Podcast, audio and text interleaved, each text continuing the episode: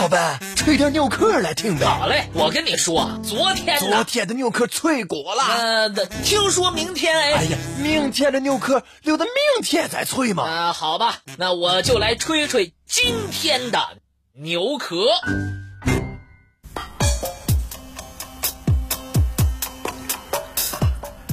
长白山是否有天池怪兽的争论由来已久。其中最早的公开报道见于1980年9月18日的《延边日报》，稍后，《光明日报》和《人民日报》也公布了目击消息。那么，天池怪兽是不是真的存在呢？长白山风光秀丽，景色迷人，素来就有“关东第一山”的美誉。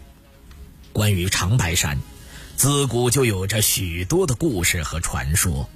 在这些故事和传说中，最为人津津乐道、广为流传的，莫过于天池怪兽的传说。长白山天池形成的时间并不是很长，至今只有三百多年的历史，但是其壮丽的自然景观实属罕见。它是中国最高。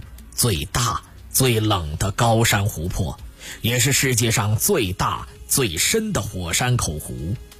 天池湖面海拔两千一百八十九米，如此高的海拔，使得天池年平均气温只有零下七点三度，年积雪日达到二百五十八天。天池湖水冬季封冻。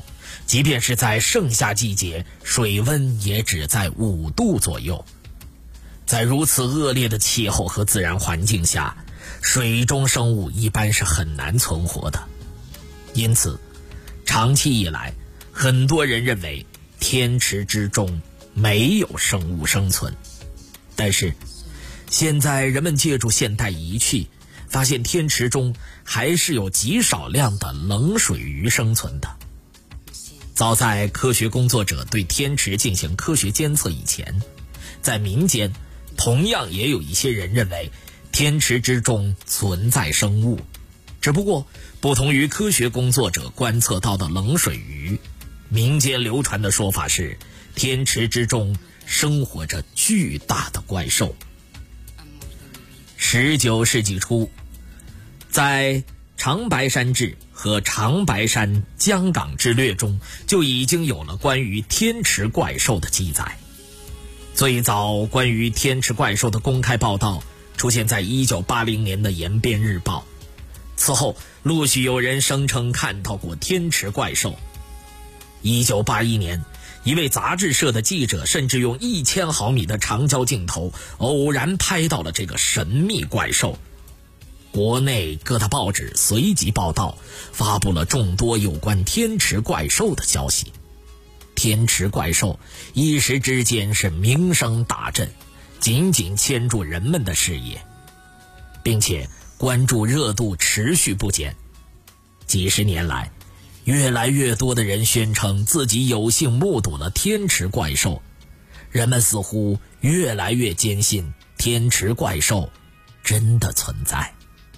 这些不断出现的目击事件，使得天池怪兽逐渐由传闻转变为世人所瞩目的研究课题。天池怪兽真的存在吗？天池怪兽什么样子？天池怪兽是何方神圣？这些问题已经成为每一个来过天池、听说过天池的人的共同话题。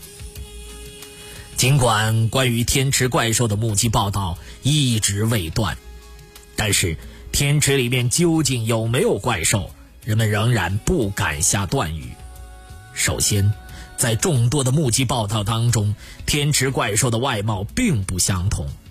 有一些人的说法是，天池怪兽大如水牛，面目狰狞，体型如狗，嘴状如鸭。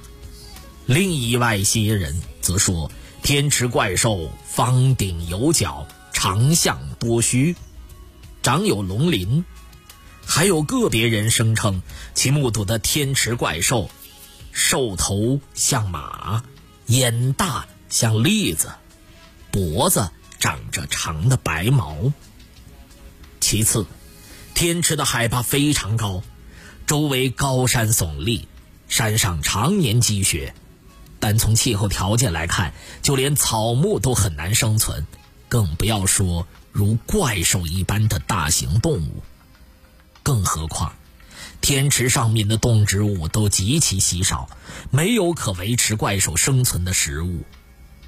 为了解开天池怪兽之谜，长白山自然保护区管理局建立了专门的天池怪兽展览室，集合了所有关于天池怪兽的发现记录。展览室的工作人员还依照目击者的诉说，塑造了两只怪兽塑像，并将传说中怪兽的出没时间绘制成方便查看的图表，希望这些能够给予天池爱好者以启发。但是，揭开天池怪兽的秘密仍然需要面对诸多的困难。目前。对于天池怪兽的研究，并没有真正的科研经费投入，更没有专门的科研机构参与，真正的科学研究仍然没有实际开展。到现在为止，天池怪兽仍然只是人们的谈资，并没有科学工作者立足科学精神，以真正的科学活动来探寻天池怪兽的秘密。天池怪兽。与大自然之中其他众多的秘密一样，仍然有待人们去开掘和发现。